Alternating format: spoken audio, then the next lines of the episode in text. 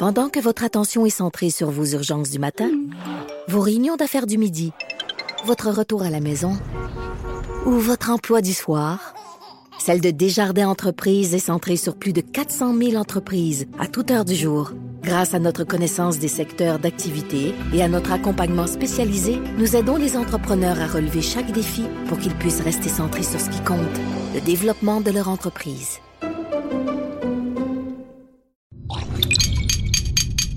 Cube Radio. Cube Radio. Cube Radio. Acteur majeur de la scène politique au Québec. Il analyse la politique et sépare les faits des rumeurs. Trudeau le midi. Bon mardi, aujourd'hui, on est le 30 avril. Le 30 avril, ouais, on s'ennuiera pas du mois d'avril. Hein? On pense à ça, là. S'entends-tu comme printemps frisquet, euh, on pourrait difficilement faire euh, pire que ce qu'on a eu. Euh, un mois d'avril absolument exécrable? Évidemment, ben, on pense à tous les gens qui sont touchés par les inondations. Une situation qui tend à vouloir se stabiliser. Il y a eu point de presse du premier ministre François Legault et de la ministre de la Sécurité publique Geneviève Guilbeault. Ce qu'on nous dit, c'est que euh, à part à certains endroits euh, dans le coin des, de, de l'Outaouais, où euh, il y a encore un risque de voir le niveau de l'eau monter, la situation qui semble être stable ou vouloir tranquillement se résorber dans la plupart des régions. Évidemment, on a le regard tourné vers Sainte-Marthe-sur-le-Lac. Plusieurs milliers de personnes encore qui sont évacuées et ou sinistrées. Certains qui pourront regagner leur, leur demeure au cours des prochaines heures. Mais c'est pas évident pour autant. Je regardais des gens que je connais sur, euh, sur mon Facebook qui sont à Sainte-Marthe-sur-le-Lac. Eux, l'eau s'est arrêtée trois quatre maisons avant eux. Euh, se sont fait dire qu'à partir de 16 heures cet après-midi, ils pourront, ils pourraient techniquement réintégrer leur demeure, mais il n'y a pas d'électricité, pas d'aqueduc. Euh, l'eau, l'eau, ça marche pas, euh, donc ils sont loin d'être d'être sortis euh, sortis de l'auberge. Alors, euh, on va pouvoir en reparler évidemment un peu plus tard, mais pendant ce temps-là, vous savez, en fait, on a beaucoup beaucoup parlé des inondations avec raison, mais il y a d'autres choses qui se sont passées. Il y a la planète politique qui elle continue à tourner. il y a notamment eu le congrès du Parti conservateur du Canada, section Québec, qui s'est tenu à Victoriaville quoi, 800 personnes euh, qui, étaient là, une cinquantaine de candidats déjà nommés qui étaient sur place. Ça a bien été, ça a bien été. On va en parler avec quelqu'un que l'on connaît bien, qu'on n'est pas encore nécessairement habitué de voir euh, associé au Parti conservateur. Et évidemment, je parle de Michel Gauthier, l'ancien euh, député bloquiste qui a été leader du bloc, qui a été chef du bloc, également député du PQ dans les années 80. Il est avec nous ce midi, Monsieur Gauthier. Bonjour. Bonjour. J'ai envie de vous demander, parce que c'est quoi, c'est à peu près au mois de mai l'année dernière que vous aviez fait votre coming out. On s'était croisé d'ailleurs au congrès des, euh, des, des, conservateurs où j'étais panéliste euh, l'an dernier. On s'était euh, parlé également à la radio. Par la suite, un an plus tard, quel bilan vous faites de votre implication avec les, les, conservateurs? Est-ce que, est-ce que vous l'assumez bien? Ah, tout à fait. Je, je, ne le regrette pas du tout. vous savez, Jonathan, quand euh, on fait une décision comme celle que j'ai faite là, après 11 ans de retrait complet de la vie politique, s'en aller avec les conservateurs, c'était pas tout naturel au départ. Non. Et, euh, et je l'ai fait euh, en bonne connaissance de cause. Et je l'ai fait à un moment où les conservateurs étaient à 15% des sondages au mhm. Québec. Alors, on ne dira pas que c'est par opportunisme, j'espère. Mais depuis, depuis un an, moi, j'avais le goût de faire cette implication-là. On a travaillé très fort. Moi, je travaille, je suis bénévole, hein, je vous le dis tout de suite. Mm-hmm. Je ne travaille pas pour le Parti conservateur en tant qu'employé. Alors, euh, j'ai travaillé comme bénévole très fort. J'ai fait beaucoup de conventions, beaucoup de discours partout. Euh, et euh, je peux vous dire que je suis content parce que je prends avec Alain Reyes et puis Antoine Tardy une part de, de, de ce succès-là. On a travaillé fort on a des candidats, ça va bien, puis on pense qu'on commence à mériter euh, de façon raisonnable euh, l'appui de la population. Comment vous l'expliquez, cette montée-là dans, dans, les sondages? Est-ce que, bon, vous le dites, vous venez de dire, bon, Alain Reyes, entre autres, on le voit beaucoup sur euh, le terrain. C'est le lieutenant du Québec, Antoine Tardy, qui est président section Québec, hein, si je me trompe pas, des, des conservateurs. C'est le chef de l'organisation des conservateurs. OK, donc, donc, donc, bon, vous, vous dites qu'il y a beaucoup de travail qui se fait sur le terrain. Euh, la montée dans les sondages, vous l'attribuez euh, de façon particulière à ça ou on reconnaît quand même que Justin Trudeau donne un bon coup de main par euh, ces difficultés qu'il connaît depuis plusieurs mois, évidemment, entre autres avec tout le scandale SNC-Lavalin? toute la possibilité, toute possibilité, devrais-je dire, de changement de gouvernement, ça comporte deux éléments. Le premier, c'est en général le gouvernement en place se discrédite lui-même ou insatisfait la population. Puis le deuxième, il faut que quelqu'un soit en mesure de montrer qu'il pourrait être une alternative valable et intéressante. Alors, dans notre cas, c'est les deux. Euh, les gens ont découvert l'immense incapacité de Justin Trudeau à gérer un pays. Euh, les mm. exemples manquent pas, puis je les reprendrai pas ici parce que ce serait un peu fastidieux, mais on le fait dans nos discours. Alors, c'est une incompétence totale. Les gens voient bien que ça n'a pas beaucoup de sens. Et M. Scheer et les conservateurs travaillent très fort. M. Scheer pour se faire connaître au Québec parce qu'il n'était pas du tout connu au Québec. Et puis, on a travaillé sur un programme avec une équipe. Alors, euh, c'est ça, hein? Ça se mérite une élection. Ça se mérite pas juste dans une vague de, fin de, de fin de campagne. Ça se mérite par le sérieux qu'on y met. Vous en, avez, vu, M. Euh, Gauthier, des, euh, des chefs politiques euh, passer. Puis je, le trouve bien sympathique, Andrew Scheer. Je trouve qu'il a une bonne bouille. il fait des efforts en français. On voit qu'il veut gagner le cœur des Québécois. Mais quand on regarde ce qui, des fois, fait le succès de certains chefs politiques, le charisme, la, capacité de, galvaniser les foules et tout, voyez-vous ça, Andrew Scheer? Parce que moi, j'ai de la misère à imaginer une vague d'amour pour Andrew Scheer, particulièrement au Québec. Là. Reconnaissez-vous ces euh, qualités-là en lui? Oui, disons là, que quand on parle de vague d'amour, ça prend un peu de temps. D'abord, premièrement, quand tu maîtrises la langue qui est euh, hmm. limitée, c'est ta langue seconde, c'est pas facile de galvaniser les troupes. Tu sais, moi, je le fais en français, là, sans problème, hein, mais quand j'arrive en anglais, c'est pas mal moins smart. Alors, euh, vous comprenez, il faut, faut accepter cela. Euh, mais euh, je pense que le bonhomme a des, tellement des belles qualités. Moi, c'est ce qui m'a frappé, tellement des belles qualités personnelles qu'à un moment donné, son charisme va se développer autour de cette espèce de, de gentillesse, d'empathie et euh, de, de, de, sérieux qui émane de sa personne. Alors écoutez, il va faire comme ben d'autres chefs. D'ailleurs, D'ailleurs, permettez-moi, euh, Jonathan, de vous parler de M. Legault. Euh, l'année passée, à peu près pareil date, mm-hmm. les gens disaient M. Legault, il n'est pas très populaire, son parti l'est plus que lui. Puis aujourd'hui, tout le monde a envie de sauter d'un bras de François Legault, tellement il le trouve gentil, charmant et, bon premier ministre. Moi, je pense que M. Scheer est un peu dans la même situation, à mon avis. D'ailleurs, la, la, Coalition Avenir Québec, ça doit être une inspiration pas mal pour euh, les conservateurs. Non seulement, bon, vous venez de le dire, il y a des parallèles à faire avec un chef de parti qui n'était pas nécessairement le plus populaire et qui finalement a coiffé tout le monde euh, au fil d'arrivée, mais euh, ne serait-ce qu'en termes d'apparence, j'imagine que d'être relativement proche de la Coalition Avenir Québec, d'être favorable à une, à, certaines de leurs idées, c'est pas mauvais pour les conservateurs non plus dans le contexte actuel au Québec. Ben, savez-vous, moi, euh, ils me plaisent, euh, Coalition Avenir Québec. Euh, j'ai même voté pour eux, je peux vous le dire. Ah. ils me plaisent. Ils me plaisent. Je trouvais intéressant leur approche, intéressante leur approche. Et puis, je suis fier de ce qu'ils font actuellement. Mais j'établis, moi, je l'établis le parallèle comme militant. Tu sais, moi, ce que je dis n'engage que moi-même, on, l'a bien compris. Euh, moi, je le fais le parallèle comme militant. Euh, je me dis, oui, c'est très près. On vise des clientèles semblables. On a des sensibilités qui se ressemblent.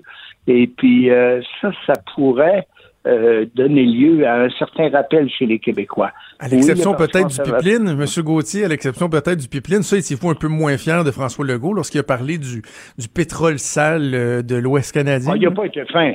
Ah, il n'a pas été fin. Non, hein? Mais le problème, c'est que, bon, on, aura tous remarqué qu'il ne répète plus le mot euh, pétrole sale, mais moi, là où j'en ai après les, euh, les, les, gens de la Coalition Avenir Québec, c'est qu'ils disent euh, oh, vous savez, au Québec, il n'y a pas d'acceptabilité sociale pour un projet de pipeline. Moi, je dis non, un instant. Il n'y a pas d'acceptabilité ben, sociale pour le projet Énergie-S, pour le tracé initial qui avait été, qui avait été présenté. Mais qui dit qu'en ce moment, les gens veulent rien savoir d'un pipeline? Voilà, je vous écoute souvent et j'apprécie d'ailleurs vos analyses. Puis j'ai entendu euh, ce genre de commentaires. C'est pas la l'avez pas fait juste une fois, l'avez fait à plusieurs endroits et je l'appuie entièrement. Moi aussi, je pense ça. Je pense que calmons-nous un peu là. D'abord, premièrement, tout ce qu'on a laissé faire, c'est à toute fois qu'il y a une tribune, c'est trois écologistes euh, extrémistes qui s'installent sur la tribune, puis il n'y a personne d'autre pour présenter d'autres points de vue. Mm-hmm. Alors ça, ça me choque un peu parce qu'effectivement, euh, je me souviens d'un sondage, ça fait quelque temps quand même, où on, on, avait demandé à des gens tout simplement dans un sondage, est-ce que vous êtes contre ça, les pipelines, ou êtes-vous en faveur des pipelines pour le pétrole? C'était loin d'être si clair que ça qu'au Québec, les gens voulaient rien savoir, hein? Ben, absolument pas. C'était même majoritaire. Mais c'est ce que j'appelle euh, la majorité silencieuse qui parle pas beaucoup et là qui est en train de se faire euh, je dirais, par euh, euh toute la les, les environnementalistes un peu plus radicaux. Mais dans les faits, là, M. Trudeau, moi je dis aux gens, j'en rencontre beaucoup, puis ils me disent Gauthier, t'es-tu viré de fou? voyons donc, pour un pipeline, j'ai dit Hey, un instant, un instant. J'ai dit, moi, là, me souviens que je faisais la vin, j'étais député. Je faisais, excusez-moi, j'ai une mauvaise grippe. Je faisais la vin euh, régulièrement. Puis je voyais les gens creuser un immense tuyau qui était un pipeline entre Québec et Montréal. Ça a passé dans tous les cours d'eau. Ça a passé sur le territoire de Drummondville, de Saint-Hyacinthe. Et puis, fini. On a oublié. Il y a encore des grenouilles, là. Les, gens vivent, euh, il y a de la faune, il y a de la flore, tout, tout y est, là puis il y a de l'agriculture, puis il y a de la vie euh, communautaire. Il y a personne. On a même oublié l'existence de, ce pipeline-là. On l'a oublié parce qu'il ne dérange personne. Il transporte le pétrole silencieusement de la façon la plus sécuritaire. Puis moi, ce que je dis souvent aux gens, ah, vous pensez que les Québécois sont contre les, pipelines? Parfait. On va s'asseoir avec les gens de Drummondville, de Saint-Hyacinthe, les gens qui habitent dans les villages près de la Reine.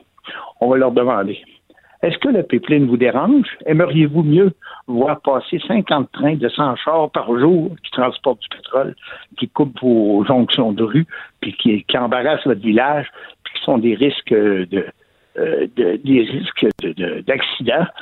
Et puis, euh, finalement, ben, les gens, je, sais ce que les gens vont dire. Les gens vont dire non, on veut pas de bruit, on veut pas de pollution, puis on aime bien ah. bien le pipeline. Alors, c'est ça la réalité. Il faut, faut la regarder aussi. Je trouve ça tellement injuste quand on dit Ah, oh, on veut pas de pipeline. Oh non, non, on n'en veut pas. Ben, minute, là. C'est juste présenté sous une lorgnette qui est totalement négative, euh, non constructive. Euh, ben, vous, savez, Jonathan, qu'on a 2000 km de pipeline au Québec actifs actuellement. Hein? Ouais. 2000 km. Et on dort bien. Ben, on, dort, bien. Puis la plupart, d'ailleurs, sont dans la région de Montréal et traversent le fleuve Saint-Laurent, entre autres, celui qui amène le gaz d'avion de l'est de Montréal à Dorval. Il traverse le Saint-Laurent, il passe dans Laval, puis il revient par l'autre côté euh, à Dorval. tu sais, là, euh, on s'énerve bien gros avec les pépins. Hein? Euh, tantôt, vous avez parlé de votre capacité à vous de galvaniser des troupes. D'ailleurs, vous aviez été euh, choisi pour prononcer le discours d'ouverture euh, en fin de semaine dernière au congrès de Victoriaville. Est-ce qu'il y a là une reconnaissance du risque, ben, l'appréciation que les gens ont envers vous, évidemment, mais aussi du risque que peut représenter le Bloc québécois qui a quand même repris un peu de poil la bête au cours des derniers mois? Moi, je parlais avec des députés, entre autres des, entre autres des conservateurs, qui me disaient, ben, on pense que le fait que Michel Gauthier soit là prononce le discours d'ouverture, il y a quand même un message qu'on veut envoyer à des euh, certains bloquistes, des illusionnés qui pourraient peut-être être tentés de, changer de camp eux aussi. Là. Écoutez, Jonathan, on, oui, on y pense. Moi, je l'ai dit, j'ai offert mes services et je pense sincèrement que d'avoir quelqu'un qui a été au bloc un bon moment, euh, ça peut faire réfléchir certaines personnes qui pourraient, par nostalgie, dire bon, ben sais-tu, je pense que je vais retourner avec le bloc. Là, ça a l'air pas pire. Moi, j'essaie d'expliquer aux gens que le bloc qui avait été fondé en 90-91 hmm. pour le référendum de 95, en réaction à l'échec de l'accord de Zachmich, ce bloc-là qui a fait une bonne job au début à la Chambre des communes, mais qui, à un moment donné, a prolongé sa vie par le scandale des commandites. C'était un peu euh, artificiel, si vous voulez. Moi, mhm. ce bloc-là, en 2005-2006, des gens dans le comté Lac-Saint-Jean, là, ils me disaient, Monsieur Gauthier, on vous aime bien, mais on, se demande, le bloc, on pense qu'il faudrait passer à autre chose. On aimerait ça faire ah partie euh, du pouvoir et choisir un parti qui a la chance de gouverner. Et je l'avais dit à Gilles Duceppe en venant de cette élection-là, j'ai dit, Gilles, il faudrait réussir à trouver une façon de terminer ça, cette aventure-là, qui n'a pas ben, beaucoup de sens. Ah, j'ai pas eu de succès, là, vous comprenez. très réceptif, hein? Euh, disons que c'est une des grosses fois qu'on ne s'est pas entendu. Et puis, euh, et puis euh, finalement, j'ai quitté en 2007. Mais moi, personnellement, je suis profondément convaincu que le bloc n'est plus utile.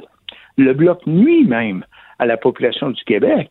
Et je vais vous dire franchement, puis je me suis pas gêné pour le dire dimanche, euh, euh, c'est-à-dire samedi, vous étiez là, et j'ai dit, écoutez, là, est-ce qu'il y a quelqu'un qui est capable de me dire, depuis huit ans, quelque chose d'utile, un gros dossier québécois que le Bloc a pris en main, puis que le Bloc a défendu, et qu'on peut se dire une chance qu'on a eu le Bloc. Personne n'est capable de m'en donner un, pas plus le chef actuel du Bloc. Alors moi, là, fait huit ans là, qui, euh, à mon avis, qui perdent leur temps dans les fins fonds de la Chambre des communes. Ce sera peut-être le temps que les Québécois décident de faire un vote positif, un vote utile, plutôt qu'un vote de protestation qui a trop duré.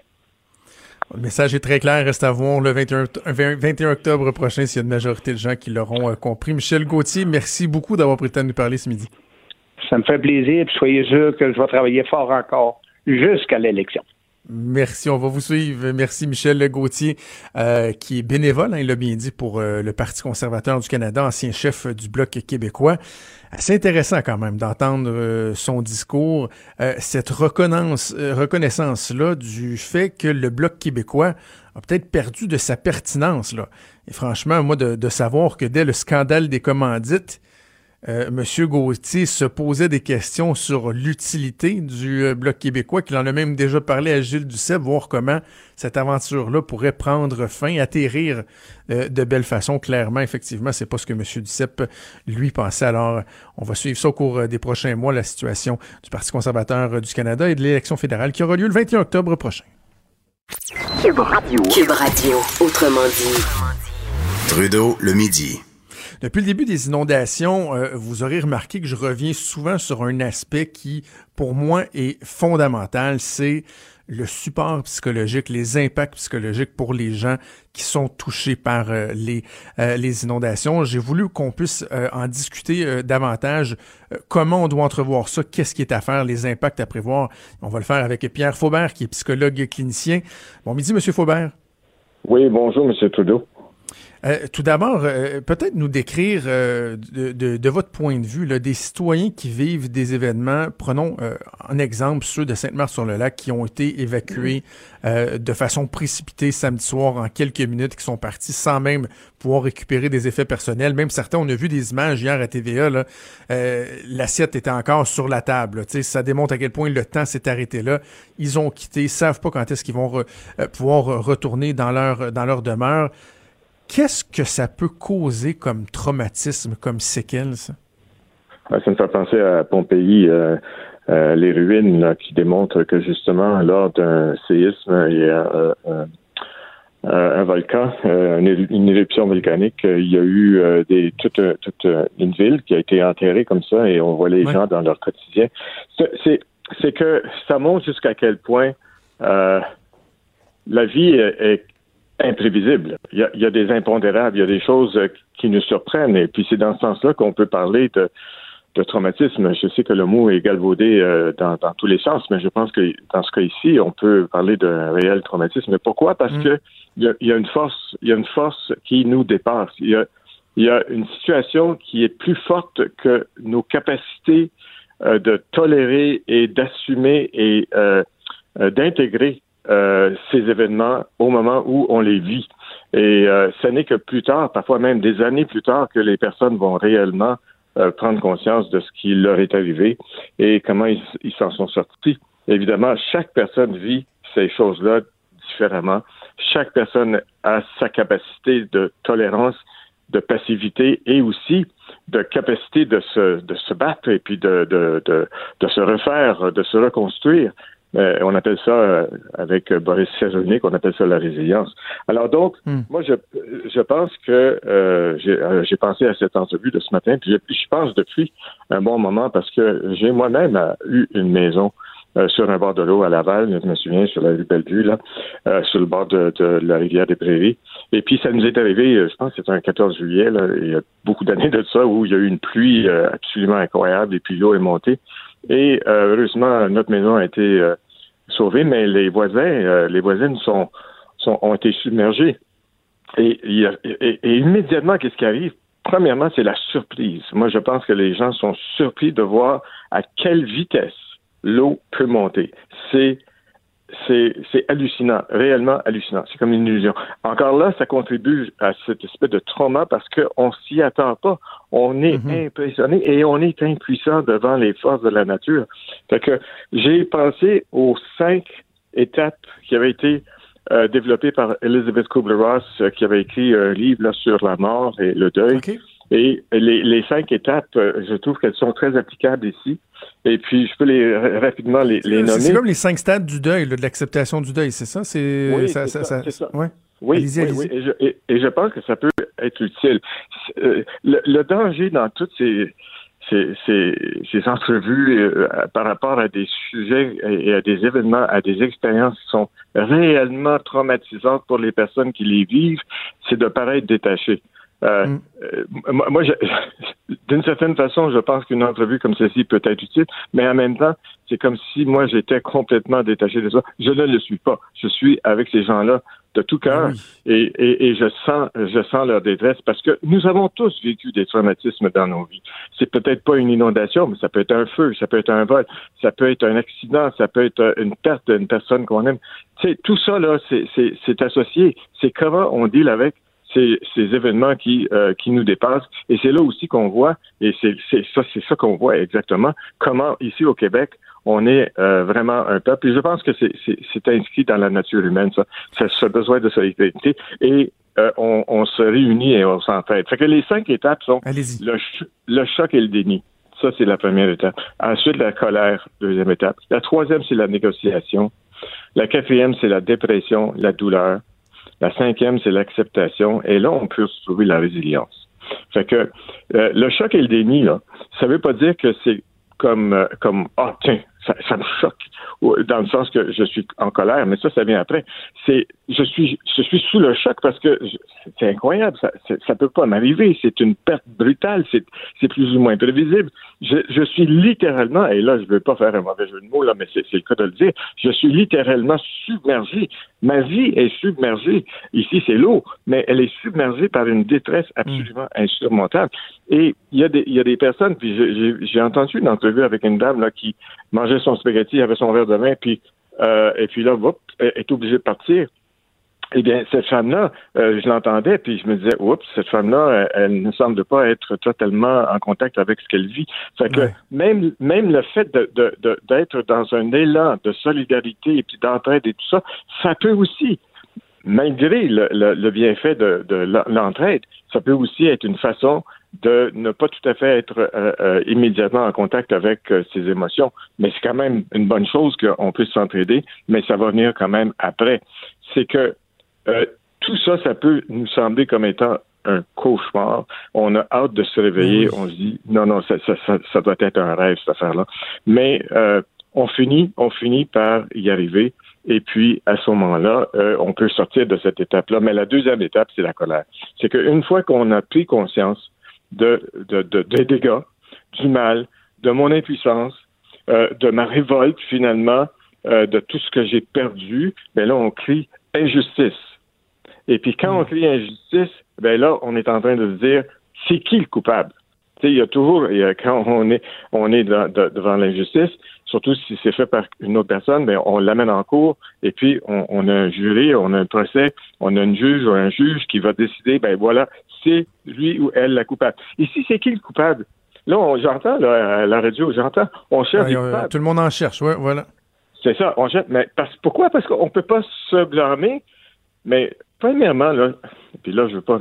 Parce que, comme j'ai dit au début, j'ai moi-même acheté une maison, construit une maison sur un bord de l'eau. Fait qu'on choisit de se mettre sur le bord de l'eau. On choisit, malgré tout, de vivre dans cette espèce d'inter-échange avec la nature. C'est beau la nature, on aime la nature, on va être proche de la nature, on a la nature en nous, mais la nature peut aussi se révolter contre nous. Fait que c'est comme les gens qui habitent près des aéroports. Ben, si tu déménages près d'un aéroport, attends-toi à ce que tu aies du bruit? Mm-hmm. Je dis pas que je dis pas que c'est, souhaitable, puis je, je, je dis pas, j'accuse pas les gens de le faire. Comme je dis, je l'ai fait moi-même. Mais il y a des gens qui vont être en colère parce qu'ils vont dire est-ce que j'ai pris la bonne décision? est-ce que j'ai euh, j'ai fait la bonne chose en, en, construisant ou en achetant cette maison ici? Et euh, si, euh, bon, je suis en conscience, en paix avec moi-même, mais là, on va trouver un coupable, ça va être la ville, ça va être parce que la digue n'a pas, pas tenu, ça va être le gouvernement. Le gouvernement va être le grand coupable. Et donc, à ce moment-là, les gens vont se, se ruer euh, peut-être contre ça, mais il faut quand même euh, se trouver à l'intérieur de soi-même la, la, la, la vérité de, de, ses propres décisions. Mais Monsieur Faubert, il y a un point, une question que je me pose. Le, lorsque prenons n'importe quelle tragédie, là, je sais, un accident, on, la perte d'un proche qui, survient euh, subitement. Bon, l'événement arrive et dès le lendemain, dès les heures qui suivent, il y a un certain processus qui va s'amorcer, prenons celui des cinq étapes, qui va commencer par le choc, le déni et tout. Là, dans le cas des sinistrés, pour plusieurs personnes, je, je, le vois comme étant en ce moment une période qui est qui est comme artificiel, c'est-à-dire qu'ils sont pas encore dans la réalité. Là. Ils sont relocalisés, mais il y a les services d'urgence qui sont là, il y a les médias, il y a la Croix-Rouge et tout et tout. Et j'ai comme l'impression que on vient mhm. repousser le début de tout ça. Et je me dis, le fait de le repousser dans le temps, est-ce que ça fait qu'il y, y, a un risque de ressac plus important, que ça vienne frapper plus fort, par exemple? Ben, absolument. C'est quand les eaux euh, se résorbent que finalement on voit tout ce qui tout ce qui traîne en dessous. Hein.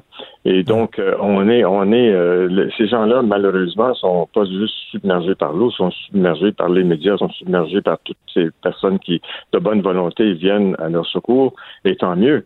Mais euh, on est dans l'adrénaline. On est on est vraiment là dans dans l'étape de, de, survie.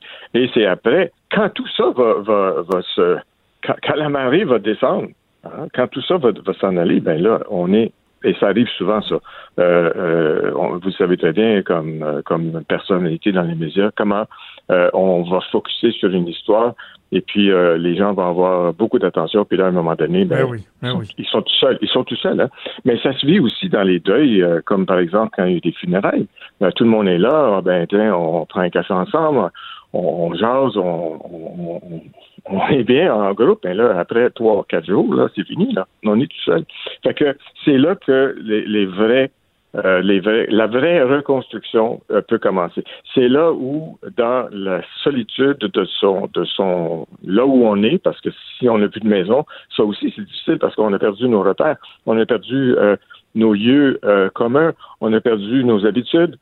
on est tellement fatigué. Moi, je, je, je pense qu'une des choses qu'on oublie, c'est la fatigue. On est sur l'adrénaline, on pompe, mais comme nos pompes, mais on va, euh, on va aussi subir la fatigue. Alors, moi, je dis c'est l'après-coup. C'est l'après-choc qui, euh, qui est euh, la période durant laquelle on pourra faire quelque chose pour aider le plus ces gens-là et de ne pas les oublier. C'est un peu comme euh, j'ai beaucoup couvert l'histoire des euh, des joueurs de hockey qui ont été tués là à Humboldt euh, et puis c'est sûr ils avaient beaucoup d'attention mais après un certain temps un an plus tard ben ces gens-là ont encore besoin d'aide. Fait que je pense qu'il faut pas oublier ces personnes-là et, et, être là pour elles. Fait que surtout, surtout leur dire de de pas hésiter à aller chercher de l'aide, Monsieur Faubert. Hein? Ah, de l'aide euh, psychologique, mais ça, vous savez quoi? C'est que on, vous, vous le faites parce que vous êtes très, euh, très euh, perspicace dans ça, mais c'est pas tout le monde qui va penser tout de suite à, son âme, qui va penser mm. tout de suite à son, à son, son bien-être psychique ou bien spirituel.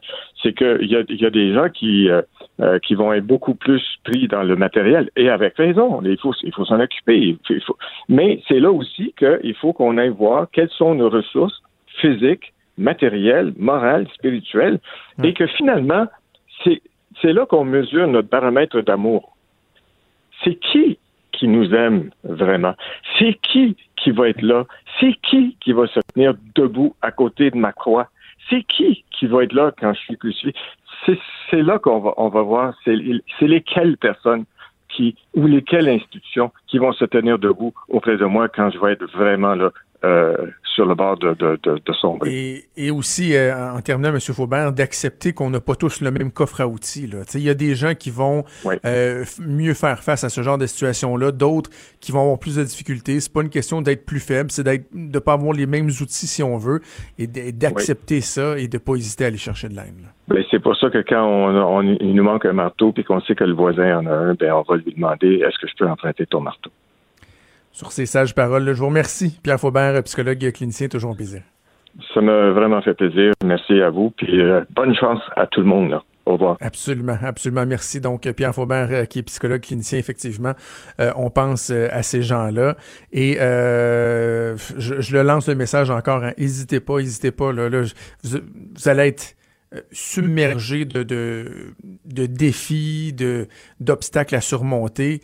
Mais prenez le temps de penser à vous. et si ce sont vos proches qui sont qui sont touchés, euh, continuez à les soutenir, n'hésitez pas. C'est tellement, tellement important, tellement de gens qui sont affectés par tout ce qui se passe en ce moment. Bougez pas, on fait une pause. Au retour, on jase politique avec Claude Villeneuve. Trudeau, le sexe symbole de la politique. Ah, c'est Jonathan, pas Justin. Trudeau, le midi. Cube Radio. Claude Villeneuve, mon collègue chroniqueur au Journal de Québec, Journal de Montréal, qui est en studio avec moi. Bon midi, Claude. Bon midi, Jonathan. Euh, on s'en sort pas. Parlons des inondations. Tiens, on va commencer par ça.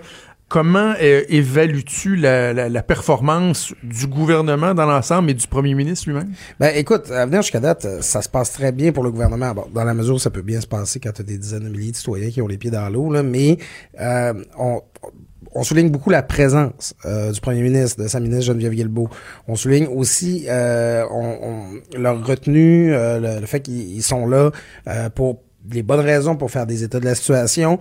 il y a eu un petit risque de dérapage quand il a commencé être question là, finalement qu'il y a des gens qui avaient le devoir pas envisager de peut-être déménager tout ça. Il y a des gens qui, qui ont laissé entendre que ça manquait de compassion, tout ça, mais Généralement, le message a très bien passé. On, y a Même quasiment trop bien. Hein. On a vu dans les jours qui ont suivi après ça de, euh, une demande. je ben, me suis dit, à un moment donné, euh, quand la demande est là, il faut que tu sois capable d'y répondre. Là. Et là, il y, en a des Québécois qui disent, oui, parfait, euh, envoyez-moi le chèque. Ben, c'est ça, il y a une espèce de consensus qui se dégage autour du fait qu'il faut avoir une vraie réflexion sur ce sujet-là. Il y a plusieurs sinistrés qui disent eux-mêmes, je m'en vais, je déménage, je On le sent.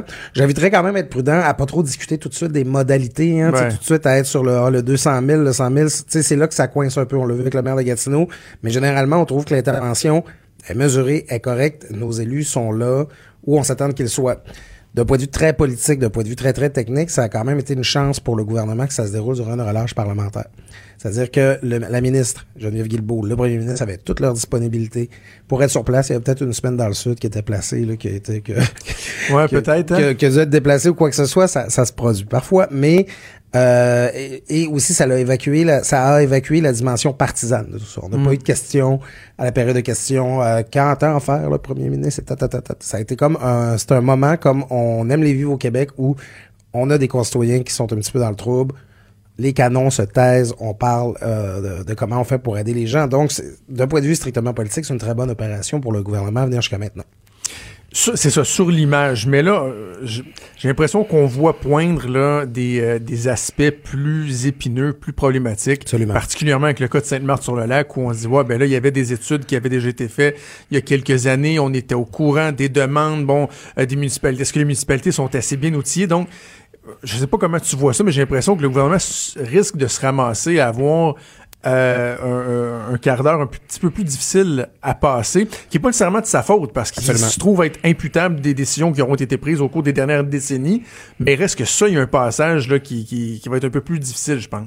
Ben, on l'a vu, euh, le premier ministre, François Legault, a été très prudent au moment où on l'a interpellé sur la question de cette marche, cette marche sur le lac. Il se refuse à blâmer la municipalité pour ça, puis probablement au nom de la, du même rationnel, c'est-à-dire que les gens qui sont présentement, qui dirigent la, la mairie Sainte-Marthe-sur-le-Lac, euh, ils étaient pas là, là, quand on a décidé de construire une, une digue à l'entrée de ce qui est en fait ce qui a toujours été une plaine d'inondation du lac. Mhm. Euh, euh, c'est le lac Saint-Pierre. Mhm. C'est pas le lac Saint-Pierre, c'est le lac des Deux-Montagnes. Ça a toujours été une plaine inondable. Donc, tu sais, les maisons, ils sont littéralement construites dans le lac. Tu sais, là ah où, au printemps, il allait.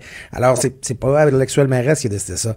Mais on, on voit, là, on le devine, il va avoir des des années, sinon des décennies de recours judiciaire, puis de poursuites. Puis là, on le voit, la question de cette digue-là, qui aurait dû être réparée euh, après les, inondations de 2017, qui a un rapport d'une firme qui dit qu'il fallait faire une mm. intervention. La mairesse dit, bon, on attendait après une subvention. Il, sent qu'on a, il semble qu'on a traîné un peu avant de déposer une demande. Euh, on voit que François Legault euh, manie tous ces, ces aspects-là avec des pincettes parce que là, on parle de Sainte-Marthe sur le lac Mais il y a d'autres endroits où il y a des questions problématiques, puis il y a d'autres endroits qui pourraient encore être inondés. On est, on est sous haute surveillance dans Charlevoix présentement, notamment. Gabriel Nadeau-Dubois qui- qui demandait un débat d'urgence ce matin. Est-ce qu'il n'y a pas, là, justement, un risque? Tu le disais la semaine dernière, on n'a pas joué sur le terrain politique, on est en relâche parlementaire. Mais est-ce que là, il y a un danger, là, qu'on essaie trop d'amener ça sur le terrain politique, de prendre le gouvernement en défaut, par exemple? Ben, l'idée du débat d'urgence, c'est justement euh, qu'il y a urgence de débattre. Euh, débattre de, des responsabilités euh, respectives de tout le monde présentement, ça ne fera pas se retirer l'eau. Ben non. Ça ramènera aucun sinistré chez lui. C'est l'urgence de débattre euh, de ce sujet-là. Elle est de trouver des solutions pour l'avenir, pour les prochaines saisons. Ça peut attendre quelques semaines, monsieur, monsieur Nadeau-Dubois. Ben il n'y a pas de problème là-dessus. Oui, c'est- il y a des effets de toge, il y a de la politique. Et à la fin, ça fait on en avait parlé, comme tu le dis, Jonathan, la semaine passée. C'est toujours un peu euh, difficile pour le gouvernement dans ces situations-là parce que c'est damn if you do, damn if you don't. Si t'as l'air d'être trop présent, si euh, t'as as, l'air d'essayer de récupérer, ben là, ben, tu vas te faire accuser là, d'être dans les jambes et de causer du trouble. On va parler de quelqu'un qui a fait ça dans quelques instants. Mais euh, si les gens, ils s'attendent quand même à te voir sur le terrain, ils s'attendent à voir que tu es là. Malheureusement, il va toujours avoir des gens qui vont finir par politiser cet aspect-là. C'est ce que Gabriel Nadeau-Dubois a fait. Et euh, ben là, tu me vois venir, là, c'est ce que Justin Trudeau a essayé de faire lui aussi. Ben, justement, OK, parlons de Justin Trudeau, euh, qui est vraiment... qui est dans le trouble. Le dernier sondage léger qui démontre qu'à l'échelle fédérale, les conservateurs sont désormais à 40% dans les intentions de vote, les libéraux qui sont à 27 il y a juste au Québec, je pense, où ils sont encore en tête à 31% derrière euh, les conservateurs et le Bloc qui sont à égalité à 23% Tu t'es posé une question et et j'aime ça parce que c'est une expression que tu as rendue célèbre Oui, en oui, parlant du. Parti québécois. Est-ce que Justin Trudeau euh, serait une machine à perdre Ben, comme le PQ ce que euh, j'appelle- l'est selon toi? Ce que j'appelle la machine à perdre, c'est la propension des machines politiques à refaire un petit peu plus de ce qui marche plus. Hein? Parce que ça a déjà marché. Avant, on Oui. faisait ça, puis ça marchait. Puis là, ben, t'as des difficultés, que ce soit dans les sondages, dans les élections. puis tu disais, ben, on va faire un petit peu plus de ce qui a pas marché la dernière Ah, fois. j'aime tellement ça. Puis là, ben, on va, ça va, ça, ça, ça peut juste aller mieux, hein. Qu'est-ce qui pourrait mal tourner? Trudeau s'est fait par l'image. Trudeau s'est fait en roulant ses manches de chemise, en allant voir les gens, en, en faisant un peu la rockstar. Mhm. Puis là, pendant que les gens ils sont en train de perdre leur, leur bien le plus précieux, là, Justin Trudeau, il fait un photo-op avec ses enfants, il va remplir des sacs de sable. Puis t'as un bénévole qui vient l'engueuler pour lui dire, tu peux-tu te tasser du chemin? C'est parce que moi, je suis venu donner un coup de main, là, justement, pour remplir des sacs de sable. Pas, j'attends pas que la photo se prenne, là. Moi, je veux, je veux intervenir maintenant.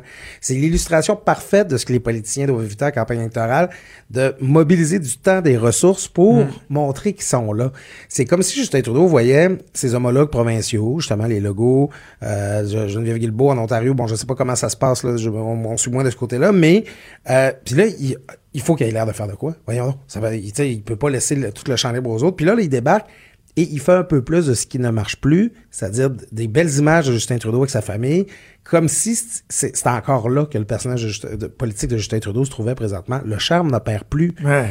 Ben, puis même dans la façon de faire, tu sais, il y a- s'il y avait un café sur son bureau là, de premier ministre là, à Ottawa, quand il a traversé la rivière en 15 minutes, il a, il a- il a- il a- il a rempli de sacs de sable puis il est retourné. Son café est encore chaud quand il l'a repris. Là. Tu sais, il fait, il- il- moi, il y a ça qui m'a vraiment heurté. ce- ce- cette façon de faire, de dire, bon, je vais aller, moi, je- j'en ai parlé ici à l'émission, j'ai appelé ça puncher. Ouais. Tu sais, comme quand tu punches en arrivant à un job, le m'aller puncher, là, tu sais, je vais remplir quelques sacs de sable, donner deux, trois tapes dans le dos. Non, c'est pas ça que les gens voulaient. À la limite, si tu vas être sur le terrain, vas-y euh, vraiment, va à plus d'un endroit, parce qu'il y a plusieurs endroits qui sont touchés. Euh, ne sois pas encombrant. Moi, je disais, il y a une différence entre, la ligne est très mince entre être présent et être encombrant. Et là, lui, il était dans la facilité. Je vais traverser le pont, m'aller de l'autre bord tout de suite à Gatineau, puncher, remplir 3-4 sacs de sable. Ça, ça cette recette-là, elle ne fonctionne plus. Mais lui, il semble pas le comprendre. Écoute, une image qui me revient en tête, c'est, tu sais, le, le caricaturiste émérite, Serge Chaplot. Il dit souvent qu'il il ne regrette une seule caricature dans sa vie. Ah oui? C'est durant la crise du verglas en 98. Euh, il avait fait une caricature de euh, euh, notre Daniel Johnson, le chef du Parti libéral, chef de l'opposition d'alors. Je l'ai dans son bain. Puis c'est écrit Où est Daniel Johnson? C'est pour dire que le chef de l'opposition n'était pas présent par toute. Pendant la crise du verglas. Ben, l'affaire, c'est que Daniel Johnson, il était dans sa circonscription à Vaudreuil, puis il aidait les gens. Il les aidait à dégager leur terrain des branches. Sans appeler les caméras, là. Il a pas appelé les caméras Daniel Johnson pour faire ça. Hmm. Là, tu me diras, ben, justement, il n'y en a pas. euh, il, il s'est fait caricaturer. Ben, justement, c'est un gars comme Serge Chaplot qui n'a pas l'habitude de s'excuser. Lui-même dit qu'il a maltraité Daniel Johnson à ce moment-là. Quand tu vas aider, t'appelles pas les caméras si ce que tu veux, c'est aider. Ah oui. je- je- que- en plus, t'amènes, il amène ses enfants, Justin Trudeau, je dire, un petit peu plus, c'est quoi, il allait distribuer des toutous, là, tu sais, je veux dire, c'est, c'est, pas de ça qu'on avait besoin. Puis, c'est pour ça que je parle de machine à perdre. C'est que c'est pas de ça que Justin Trudeau a besoin. Il a surtout pas besoin d'être vu en train de se faire engueuler par un vieux monsieur qui est venu lui-même, là, tu genre, se- affronter son propre tour de rein pour remplir des sacs de sable, là. Tu sais, c'est, euh, il y a quelque chose de insensible à sa face même à l'égard des gens qui sont dans cette situation-là, dans l'action. C'est ça, non seulement c'est inapproprié, mais en plus, ça manque de sensibilité, la façon que Justin Trudeau s'est comporté là-dedans. En terminant, parle-moi de Kathleen Veil, la députée libérale provinciale, donc pour le Parti libéral du Québec, ancienne ministre de la Justice. Euh, elle est éclaboussée là, ce matin. euh, en fait, c'est hier, c'est Fifth Estate qui est sorti à Radio-Canada. Euh, des informations qui tendent à démontrer qu'il y a eu un, un- un système de dons illégaux Ouais. Par des employés de SNC Lavalin. Leur conjointe, elle était euh, conjointe de Michael Novak, un des dirigeants de SNC Lavalin. Il y a un rapport qui dit qu'elle s'est fait rembourser de l'argent. Là, euh, premièrement, ce, ce dossier-là, ça regarde pas bien, mais là, en plus, ça touche directement une élue qui est en fonction. Euh, c'est rien de positif pour Mme Veil. Ben c'est ça. On parle de contributions qui auraient été versées au Parti libéral du Canada, qui aurait fait l'objet d'un boni d'un retour de la part de l'entreprise. Donc, ça fait un système de prête-nom. Euh, c'est quelque chose qu'on avait vu à Québec là, à l'époque, dans le cadre là, de, de tous les scandales de corruption. Ouais. Tout ça, on en a parlé abondamment. Le rapport Moisin, on sait à l'époque qu'il y avait plus éclaboussé le Parti québécois. Euh, C'est des... euh, et, disons-le tout de suite, euh, Mme Vell et son époux nient catégoriquement avoir reçu des bonis en échange de ces contributions-là. Euh, le système, la, présence du système est quand même attestée par des anciens dirigeants de SNC Lavalin. Moi, ça m'a fait rire, par exemple, parce que, bon, c'est mon petit côté péquiste qui ressort, c'est que, dit, oh, SNC Lavalin, c'est le scandale pour les unir tous. C'est comme l'anneau unique, tu sais, et dans, et dans l'opposition, les lier. C'est c'est comme, SNC Lavalin, c'est rendu tellement toxique. Tu sais, On d'avoir un petit scandale qui fait mal au Parti libéral du Québec ou un petit scandale qui fait mal au Parti libéral de- de- de- d'Ottawa. Là, on a un gros scandale qui commence. C'est pas le même scandale, par contre. là. Faisons attention, les prête-noms et SNC Lavalin et euh, tout ce qui occupe présentement Ottawa là, avec euh, cette histoire-là de corruption avec la Libye, on va obtenir un échange. Mais SNC Lavalin est rendu te- tellement toxique qu'il réussit à faire mal au Parti au libéral du Québec, au Parti libéral du Canada. On va voir jusqu'où ça va aller. Kathleen Vell nie catégoriquement. Mais en tout cas, si j'étais au Parti libéral du Québec présentement, voir un de mes membres trempé dans un scandale qui concerne aussi le Parti libéral du Canada, ça ne me ferait vraiment, mais vraiment pas plaisir. Faut- C'est important de mentionner que ce que Mme Veil dit, que d'autres ont dit, c'est que le, bon, le rapport en question, c'est le commissaire aux élections fédérales qui avait mené une enquête sur le, système de, de prête-nom, et le nom de Mme Veil était cité. Elle, elle dit, et je vois pas pourquoi on, on la croirait pas, que euh, le commissaire aux élections fédérales l'a jamais averti du fait que son nom était là-dedans ou qu'on en était venu à la conclusion qu'elle avait été remboursée ou fait l'objet euh, ou était de, de- de- dans l'engrenage d'un système de prête-nom. OK. C'est quoi? Ça, ce bout-là, j'y donne. Par contre, elle a dit, moi, mes contributions politiques ont toujours été faites de façon indépendante, blablabla, blablabla. Mais le rapport démontre, et les faits sont têtus, dit-on, là. Que toutes les personnes de SNC Lavalin qui ont fait ces dons-là, là, qui ont été identifiés, c'était euh, la plupart autour de 5000 dollars, avaient toutes été faites la même journée. C'était un Christy drôle d'hasard, pareil, là. Ça a tout été fait le même jour. Ils ont tout dit, Hey, c'est aujourd'hui qu'on signe qu'on fait un chèque. C'est weird, là. Ben, tu sais, à à la limite, ça, Madame Vell peut être de bonne foi, ça peut être son époux qui est euh, Kathleen, tu peux-tu signer ça présent Ouais. de ton côté, c'est- notre contribution annuelle pour les amis d'Ottawa. C'est possible que ça soit passé comme ça, qu'elle ne soit pas au courant de rien. Euh, puis c'est vrai que ça se passe souvent comme ça. Les, les, tout ce qui est prête-nom, il y, a des gens qui peuvent agir de bonne foi là-dedans. Euh, ça montre quand même l'existence du stratagème, l'existence de la pratique. Ça, a existé, les prête-noms, à Québec comme à Ottawa. Ben oui, ben oui. Et euh, Madame Veil, euh, elle peut difficilement, euh, elle, a été ministre euh, des institutions démocratiques à Québec. Elle sait le fonctionnement de ces choses-là. Je me souviens d'une déclaration qu'elle avait faite où ce qu'elle- elle s'était reprise, où ce qu'elle disait que les entreprises avaient le droit de contribuer aux partis politiques. Puis là, finalement, elle disait qu'elle avait, fait une erreur, elle avait été mal renseignée. Il va y avoir d'autres questions qui vont se poser pour Kathleen Veil dans cette histoire-là et à son époux, M. Novak, ça c'est certain. Absolument. Absolument. Claude Villeneuve, toujours un plaisir. On te lit régulièrement dans le Journal de Québec et le Journal de Montréal et on se reparle la semaine prochaine sans faute. Certainement. À gauche, à droite, au milieu. Tout le monde est le bienvenu. Jusqu'à 13, vous écoutez Trudeau le midi. Cube Radio. J'en reviens un instant là, sur euh, ce que je discutais avec Claude Villeneuve il y a, il y a quelques minutes là, sur euh, Kathleen Veil, bon, euh, SNC-Lavalin. Madame Veil, bon, elle, n'a pas à répondre des, euh, actes euh, qui ont pu être posés par son conjoint, qui était un des dirigeants de SNC-Lavalin. Son nom a été mentionné à plusieurs reprises. Je présumerai pas de la culpabilité ou non de cette personne-là. Je veux juste dire que son nom a été mentionné à plusieurs reprises et que vous pouvez pas nécessairement être coupable par association lorsqu'il y a des allégations qui sont faites à l'endroit d'une personne, euh, que ce soit votre conjoint, conjointe, votre fils, votre frère, votre sœur. faut être très prudent là-dedans. Bon, dans le cas de Mme Veil, c'est que là, ça fait quelques situations comme ça qui se euh, multiplient. Il y a deux semaines, c'était l'histoire de l'enquête de l'autorité des marchés financiers sur SNC-Lavalin qui, semble-t-il, avait avorté et qu'il y a des sources qui ont confié que, et là je vais de mémoire, euh, que sans nécessairement avoir de preuves, eux avaient cru euh, percevoir que le fait que la ministre de la Justice était Kathleen Veil pouvait peut-être refroidir les ardeurs de certains sans nécessairement dire directement qu'il y avait eu des, des, décisions ou des directives politiques qui avaient été données. Madame Veil s'est défendue, elle était très crédible, je, je vois pas pourquoi on la croirait pas. Et là, il y a ces histoires de contributions illégales faites par SNC-Lavalin, ou en tout cas des, remboursements de contributions, ce qui fait en sorte que ça devient illégal, euh, qui l'aurait impliqué, système de prête-nom dans lequel euh, elle aurait été euh, impliquée. Là, c'est particulier, là. C'est- particulier. Donc, Mme Veil se défend. J'ai des collègues journalistes qui me disaient que sa défense semblait plutôt solide, crédible. J'ai pas eu l'occasion de l'entendre encore ce matin. Mais est-ce que un élément qui ça met en lumière, le Claude l'a mentionné au passage, est-ce qu'on peut se dire à quel point c'est pourri SNC-Lavalin?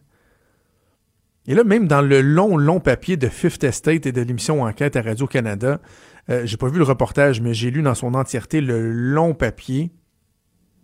C'est à croire qu'il n'y a, pas personne qui est responsable de quoi que ce soit là-dedans. là. Tu sais, les dirigeants disent Oh, oh, oh. Non, non, nous autres, il n'y a jamais eu de système de prête, non. Voyons donc. Voyons donc. Au début des années 2000, là, j'avais un, de mes amis, puis à l'époque, je n'étais même pas en politique, rien. J'avais un de mes amis, euh, son père travaillait pour SNC-Lavalin, puis moi, j'étais- impliqué en politique, mais juste euh, politique, la commission jeunesse du Parti libéral. Puis il me racontait que c'était donc bien drôle qu'il recevait des, lettres, euh, des cartes de Noël des chefs de partis politiques, entre autres du Parti libéral, euh, parce, pour ses contributions, mais qu'il trouvait ça très drôle parce que lui, il donnait au parti, mais c'est pas parce qu'il y croyait, c'est parce que le deal avec son employeur, c'est que dans son salaire, il y avait une partie du salaire qui servait à donner ça, et ou que sinon il faisait un chèque puis qu'il y avait un remboursement. Puis tu sais, ces systèmes-là ont été prouvés euh, à maintes et maintes reprises. Donc, devant les gens de SNC-Lavalin qui se payent notre gueule en disant, bah, euh, non, nous autres, on connaît pas ça. Je- eh bien, hein, je sais bien pas c'est qui qui faisait ça. Voyons donc. Voyons donc. Et, savez-vous quoi? Si vous vous relancez tous la balle, que vous n'êtes pas capable de prouver qui l'a fait, ben, ça vient démontrer encore une fois la pertinence, l'utilité que SNC-Lavalin puisse éventuellement subir un procès pour la corruption. Parce qu'on l'a vu, les procès de chacun euh, semblent avoir mené à rien, là, soit des condamnations bonbons ou euh, des, euh, des délais de traitement qui ont fait en sorte que finalement les accusations sont tombées. Mais encore aujourd'hui, on a l'impression que même si ça fait plusieurs années, semaine après semaine, mois après mois, on en apprend toujours davantage encore. Souvenez-vous, il y a quelques semaines, les histoires du fils de Kadhafi qui était euh, euh, hébergé ici au Canada pendant des semaines, je pense que quelques mois même, que ça avait coûté des millions en prostituées, en bars de danseuses, en alcool, en restaurant, à Waydon, en service de sécurité, tout payé par SNC Lavalin, en cachant ça dans des livres comptables. Voyons, voyons. Y a-tu vraiment quelqu'un qui est encore fier de Lavalin en ce moment, là? Sérieux, là? Avant qu'on se laisse, je veux qu'on se parle euh, du Parti libéral du Québec. Euh, bon, je parlais de Kathleen Veil, mais là, parlons du, parti euh, en, en général. Ça va être une grosse semaine pour le PLQ parce qu'il y a un conseil général en fin de semaine prochaine, samedi et dimanche, à Drummondville. On attend environ 500 personnes et c'est entre autres à ce moment-là qu'on va connaître le moment où le prochain chef ou la prochaine chef du Parti libéral sera élu. Dimanche matin, 10 heures, le président des élections, euh, Raphaël Ferraro, qui va présenter les règles encadrant, entourant la course à la chefferie. Donc, euh, combien de signatures ça vous prend, les montants, le nombre de débats et surtout, surtout, surtout, le moment où euh, on connaîtra l'identité du chef. On parle de trois scénarios hein, qui étaient soumis là, au président de l'association qui se sont exprimés. Est-ce qu'on veut une élection hâtive, printemps 2020, automne 2020 ou encore printemps 2021? Vous avez un petit deux à gager. Là, je pense bien que ça va être le scénario hâtif. Donc, un déclenchement quelque part à l'automne, après l'élection fédérale peut-être, fin octobre, pour euh, un couronnement, euh, ben, pas un couronnement, mais une élection euh, donc au printemps. Mais l'autre élément qui est très intéressant, ça a été bruté tout d'abord dans la presse en fin de semaine, c'est qu'il y a des discussions en interne au Parti libéral sur la laïcité sur le fameux projet de loi 21. Et là, il y a des députés qui se sont positionnés, sont au nombre de six selon les informations qui ont été rapportées. Et moi, j'ai fait mon euh, ma petite enquête de mon côté. Effectivement, que ça, semble être le cas. En tout cas, on ne vient pas démentir ces informations-là. Mais avec Dominique Anglade en tête, celle qui est pressentie, là, pas mal seule sur les rangs en ce moment, même si elle-même n'a pas confirmé encore, là, mais on s'entend que dans les faits, ça va arriver, qu'elle elle va se lancer dans la course à la chefferie. Elle a dit moi, je pense que euh, on devrait appuyer la, position initiale Bouchard-Taylor et dire par contre qu'on n'est pas d'accord à ce qu'on vienne élargir ça aux enseignants, aux éducatrices, etc. Et de voir s'il n'y a pas moyen d'établir un consensus, entre autres, avec le gouvernement, ou au moins de sauver la face sur la place publique. Parce que ce que ces députés-là ont fait de bien, je pense, en fin de semaine, ils sont minoritaires. C'est à peu près le tiers du caucus, plus ou moins qui sera en accord avec ça contre le, reste, les deux tiers qui s'opposent, qui veulent garder la, position traditionnelle, les libertés là, hein, dans, le plafond, on touche pas à ça. Euh, si le Parti libéral veut reconnecter éventuellement avec les francophones, parce qu'on sait à quel point ils ont perdu les appuis, puis qu'on a l'impression que c'est rendu le parti d'une seule ville ou une seule région, la région montréalaise, et euh, des anglophones, s'ils veulent reconnecter avec les francophones un peu partout au Québec, à un moment donné, il faudra qu'ils soient capables de se faire le reflet un peu de ce que les gens veulent. Et clairement, on le sait, le projet de loi sur la laïcité, il est appuyé par le gouvernement. Donc, j'ai bien hâte de voir ce qui va se passer en fin de semaine, parce qu'en fin de semaine, il y aura des ateliers. Entre autres, un des ateliers va porter sur les questions d'identité, de francophonie, et euh, dans le, le volet identité, c'est là qu'on va parler de laïcité. Ce qui est essentiel à court terme pour le Parti libéral, c'est de laisser ses militants s'exprimer. Les militants, euh, on, doit éviter d'étouffer ce débat-là, comme des fois ça s'est déjà vu au Parti libéral ou dans d'autres partis politiques. On doit laisser les militants s'exprimer et que le caucus ne soit pas fermé peut-être à, réévaluer sa position. Parce que si vous voulez reconnecter avec les Québécois, je pense que ça va passer par là. Et il y a un élu qui me disait, L'autre aspect, c'est que le Parti libéral doit se refaire, si on veut, euh, une image de parti qui est capable d'être nationaliste, de défendre les Québécois, les valeurs québécoises, pas être uniquement euh, fédéraliste sans jamais faire aucun compromis. Et ce que cet élu-là me disait avec euh, beaucoup de justesse, c'est que s'ils veulent recommencer à parler de nationalisme, se redraper dans le nationalisme, la première étape, c'est assurément celle de la laïcité. C'est le premier dossier identitaire euh, où on peut faire valoir un certain euh, sentiment nationaliste et euh, donc les libéraux qui auront une opportunité de peut-être de modifier leur position, en tout cas d'amorcer une réflexion un peu plus approfondie à ce niveau-là. Reste à voir si tout ça va se faire dans la bonne entente. Et aussi, on verra, là, les candidats de la chefferie, là, hmm, une couple qui vont essayer de se manifester au cours de la fin de semaine prochaine. On aura l'occasion d'en reparler cette semaine. C'est déjà tout pour nous. Antoine Robitaille qui s'en vient avec là-haut sur la colline. Merci à Joanie Henry, Véronique Racine et Hugo Veilleux. Et moi, je vous dis, on se reparle demain à midi. Bonne journée. Cube Radio.